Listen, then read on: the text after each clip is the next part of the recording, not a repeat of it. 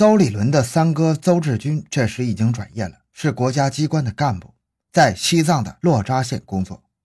由于年轻能干，已经是一个有着一定权力的干部，在这个县，邹志军恐怕也算得上是最有前途的年轻干部之一。想到了他的三哥以后，邹立伦对自己的计划充满了信心。但是三哥是否能帮他？怎样说服三哥帮他？这无疑还是一个谜。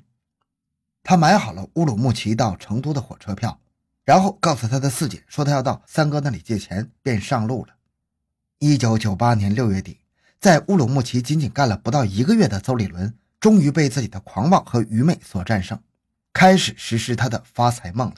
他要潇洒的活着，他要让世人刮目相看，他要衣锦还乡。到了成都以后，他又从成都坐飞机赶到拉萨，又换乘汽车到了三哥所在的洛扎县。一路上，满怀发横财愿望的邹立伦一直处于极度的亢奋状态。他甚至丝毫没有感到旅途的劳累。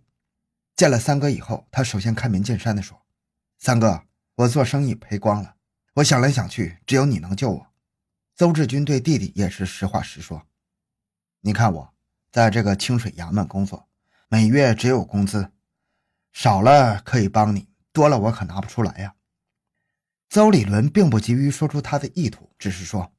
我不是来借钱的，我是来借人的，就借三哥你帮我一个忙，到时候我们弟兄俩一块脱贫。邹志军说：“咱兄弟俩还有什么帮忙不帮忙的？你的事就是我的事，我的事就是你的事。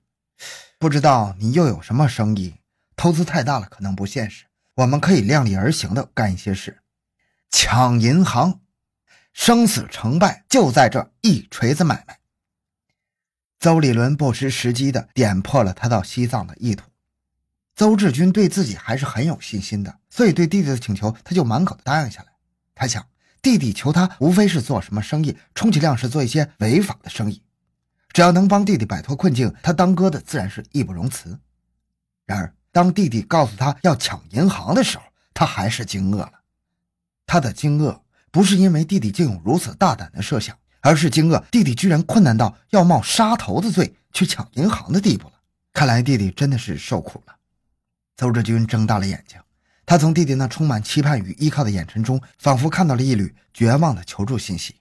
那一瞬间，在他的脑海里仿佛进行了一场世界大战。但他还是冷静地对弟弟说：“世界上难道再也没有别的赚钱的路了吗？这样干是要杀头的呀！”邹立伦这时显得非常激动。他几乎是哭着对邹志军说：“反正都是一死，与其饿死，还不如战死。我不想窝窝囊囊的过一辈子。”邹志军毕竟还是个国家干部，他下意识地摸了一把插在他腰间的手枪，板平着脸问邹立伦：“六弟，谁也不想窝窝囊囊的过一辈子。你抢了银行就能活得好了吗？”见三哥打起来官腔，邹立伦只好摊牌：“三哥，我现在欠了一屁股债。”为了还债，我只有这一条路了，要不然我只有去死。反正我活够了。见弟弟这么说，邹志军也火了，说：“你年纪轻轻的，不想着干点事儿，用死吓唬那个，不就欠了别人钱吗？又不欠别人的命，你死啥的呀？”兄弟俩第一次谈话没有谈成。从邹志军来讲，他能有今天实在是来之不易。像他这么年轻，能够掌握一定的权力。而且在他的工作范围内，一切由他说了算，前途应该是非常光明的。他不想把自己多年来用血汗换来的光明前途毁于一旦，但反过来又想，不管自己有多么远大的前途，连自己的亲弟弟求上门来也不能帮一把，还要那个前途有什么用？邹志军始终把兄弟情谊看得非常重。第一次谈崩了以后，邹立伦显得非常沮丧。他觉得三哥不再是他心目中的英雄，不再是那个小时候为了他这个弟弟两肋插刀的三哥了。一连几天，他都是吃了睡，睡了吃，不理睬他三哥。其实，邹志军此时此刻也是陷入了极度的矛盾之中。他神思恍惚，心神不安，工作中本不应该出现的差错，他却一而再、再而三的出现。一贯和气待人的他，也突然有了脾气，令他的部下一时无所适从。他自己心里清楚。在他的事业前程与弟弟的命运这两者的抉择面前，他心中天平的砝码总是不由自主地向弟弟一方倾斜。有时候，他一坐到自己的办公室，他便觉得他应该这样活着，但他回到房子，看到弟弟愁眉不展的样子，他又觉得他更应该挺身而出解救他的弟弟。一天，邹志军下班回来，发现弟弟不在房子，天黑了也不见回来，他就觉得不对头，只好四下寻找，最后才在城外的山口找到了失魂落魄的弟弟。兄弟俩在夜深人静的野外进行了第二轮的正式谈判。周志军说：“六弟，你要是觉得很烦恼的话，我明天就买票送你回去。你这样给我示威可不好啊。”邹立伦一说话就激动：“三哥，你看看你待这个地方，除了大山还是大山，气不够喘，饭做不熟，你真想在这个地方干一辈子？”邹志军又说：“谁想干一辈子？”我干够十年可以调回去，邹理伦说：“调回去还是个工薪阶层，吃不饱饿不死，永远别想脱贫。你只要帮我干成这件事，我们兄弟俩办个工厂，开个公司，到时候要啥有啥，不比你这个工作好。”邹理伦的这番话算是说到周志军的心病上了。他沉默了一阵子之后说：“我咋不想发大财呀？只是像你这样冒冒失失，啥事也干不成。你以为抢银行就那么容易？”啥事你都有个缜密的思考、周到的计划，等你想好了办法再来找我。邹理伦在落扎的二十天里，兄弟俩渐渐达成了默契。邹志军决定帮助弟弟彻底摆脱困境，邹理伦也因将得到三哥的支持而兴奋不已。在此期间，邹志军教会了邹理伦使用枪支，并几次带邹理伦到郊外练习射击。这段时间可以说成了邹理伦抢银行的实战演习。而邹志军从这时候开始，彻底丧失了一个共产党员的原则立场，丧失了一个国家机关工作人员起码的是非观念。他已经和他没有受过正规教育的弟弟一起向犯罪的深渊滑去。一九九八年八月二日，邹立伦踌躇满志地回到了离去了一个多月的乌鲁木齐。他一方面极其无奈地继续着他那名存实亡的服装生意。另一方面，却在紧锣密鼓地谋划着在哪里动手抢哪家银行，怎么去抢。他不止一次地站在一家又一家银行门前，望着那森严又豪华的大门出神。他不止一次地幻想着这家银行要是他自己开的，该有多好。他给众多的银行都排了座次，哪家是他首选的，哪家属于第二选择的。他想象着那天，他的头上套着一个黑色的头套，手持双枪，威风凛凛地冲进了一家最有钱的银行。但是幻想归幻想，抢银行真的谈何容易啊！有时候他会一整天都在街上转，找寻着最好下手的目标。八月十二日上午，他到小西门服装市场进货，突然间，一辆绿色的银行运钞车撞入他的视线。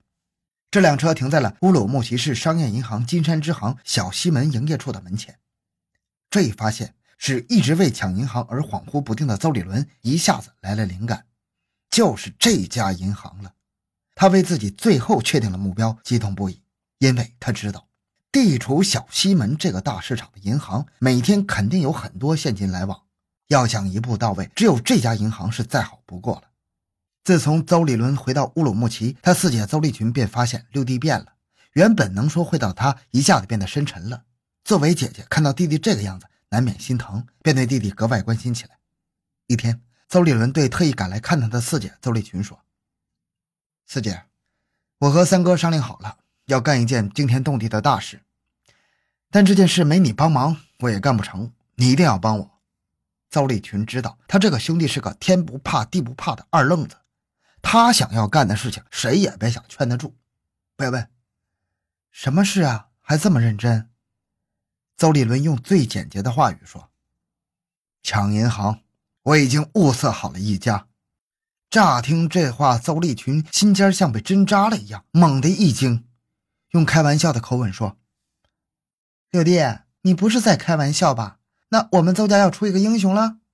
邹立伦说：“不开玩笑，绝对不开玩笑。”邹立群心想：弟弟邹立伦能这样告诉他，就证明他已经定了，而要回头改变他，无疑是一件非常难的事儿。但是抢银行谈何容易呢？如果好抢，谁都去抢了。于是他压低嗓门对邹立伦说：“六弟，你不要吓我，咱们好好做生意，活得安逸一些。惹出事来，谁也受不了。”四姐，你也做了几年生意了？你赚了多少钱？像你这样赚钱，只怕一辈子也发不了大财。拿邹立群自己来讲，当初从四川嫁到新疆来，也是为了能生活的更好一些。尽管现在的日子比四川老家要好得多，但她毕竟也付出了很多很多。她的丈夫是团场的农工，靠种地来维持生计，有时候也出来做些小生意，赚些零花钱。但在大城市住的久了，耳濡目染，对大城市的生活便产生了嫉妒和向往。她也想穿得更阔气一些，也想吃得更好一些，还想活得更体面一些。但这一切都需要钱。他对钱的渴望其实并不比他兄弟逊色。所以，当邹立伦告诉他要抢银行的时候，他并没有谴责弟弟的这种犯罪行为，而是淡淡的问：“三哥也同意帮你干了？”就在他问这话的时候，他的心也早就飞到了银行里那一摞一摞的钞票上了。第二天，邹立群便独自一个人悄悄来到了金山支行小西门营业处的门前。他惊觉地张望着进出银行的人们，查看周围的环境，也在验证着弟弟邹立伦的观察是否属实。最后，他认为弟弟的观察是属实的，计划是可行的。随后，邹立伦给远在西藏的邹志军打电话，告诉邹志军。一切准备就绪，就等他带家伙来实施。接到电话之后，邹志军将上级配发给他的手枪，连同数十发子弹一起带来，于九月五日抵达新疆乌鲁木齐。在此期间，邹立群与邹立伦姐弟俩又一起三次到小西门营业处去查看地形，观察运钞车出运时间以及保安与押运人员情况。邹志军告诉姐弟俩，在行动之前最好少到这家银行附近逗留，以免引起怀疑。就这样。一个由三兄妹组成的犯罪团伙就开始了他们的罪恶勾当。邹志军从西藏来到乌鲁木齐之后，就住在邹立伦租住的房子里。在这里，他又进一步让邹立伦熟悉手枪的用法，直到每一个动作都达到非常娴熟。九月十日下午，邹立群与邹立伦最后一次到小西门营业处观察情况，因为他们已经将行动的时间定在了明天的傍晚。而具体行动是选在押运员从银行内将款拿出来，将要放到运钞车的这段时间。他们算了一下，这段时间大概需要十三秒，也就是说，他们必须在十三秒内将钱抢到手，然后再安全的跑掉。从银行回来，兄妹三人根据掌握的所有情况，又做了最后的部署。这一夜，邹立伦因为过度兴奋，很长时间都睡不着觉。他在想。从明天以后，他将成为一个百万富翁，再也不会因为缺钱欠账而难堪了。这一夜，邹志军睡得很香甜，反正一切都计划好了，按照他的计划，一切将万无一失。这一夜，邹立群突然觉得非常想家，他觉得自己太累了，整天忙忙碌碌，无休无止。她真想出去给辛苦的丈夫打个电话，让丈夫明天来接她回家，不想做生意了。一九九八年九月十一日。在灿烂的阳光的照射下，热热闹闹，熙熙攘攘。紧张了一天的边疆的都市乌鲁木齐，用五彩缤纷的华灯送走了夕阳的余晖。